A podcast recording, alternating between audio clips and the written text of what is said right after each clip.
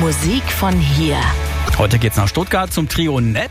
Ihr seid zu dritt. Wie habt ihr euch kennengelernt? Also gegründet haben wir uns letzten Sommer im Rahmen von einem Hochschulprojekt und ähm, wir hatten alle drei Bock, einen eigenen Song zu schreiben, für den wir aber so ein bisschen aus unserer musikalischen Comfortzone rausgehen müssen.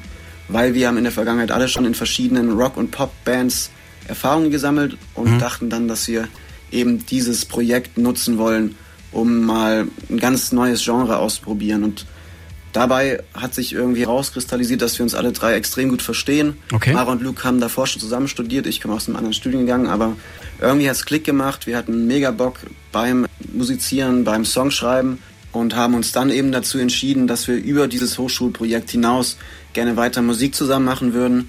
Und daraus ist Map entstanden. Habt ihr die Lust auf Musik in eurer DNA oder äh, wie seid ihr zur Musik gekommen? Ja, das ist eine ziemlich knifflige Frage. Aber ich, ich glaube, das, was uns so bei der Stange hält, ist einfach, dass wir unfassbar viel Spaß daran haben, Musik zu machen, gemeinsam auf der Bühne zu stehen, Lieder zu schreiben, zusammen im Studio zu hocken und einfach so gemeinsam was zu kreieren. Mhm. Und genau, ich glaube, Musik ist für uns einfach gleichbedeutend mit, mit Spaß haben, eine gute Zeit mit seinen Freunden haben.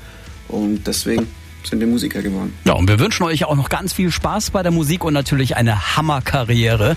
Nap aus Stuttgart. Und wenn ihr mit eurer Musik auch mal zu uns ins Radio kommen wollt, kein Thema, meldet euch einfach bei uns auf regenbogen.de. Musik von hier, unsere Plattform für musikalische Talente aus der Region, auch als Podcast auf regenbogen.de.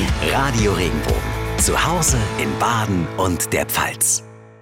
Wenn dir der Podcast gefallen hat, bewerte ihn bitte auf iTunes und schreib vielleicht einen Kommentar. Das hilft uns sichtbarer zu sein und den Podcast bekannter zu machen. Dankeschön.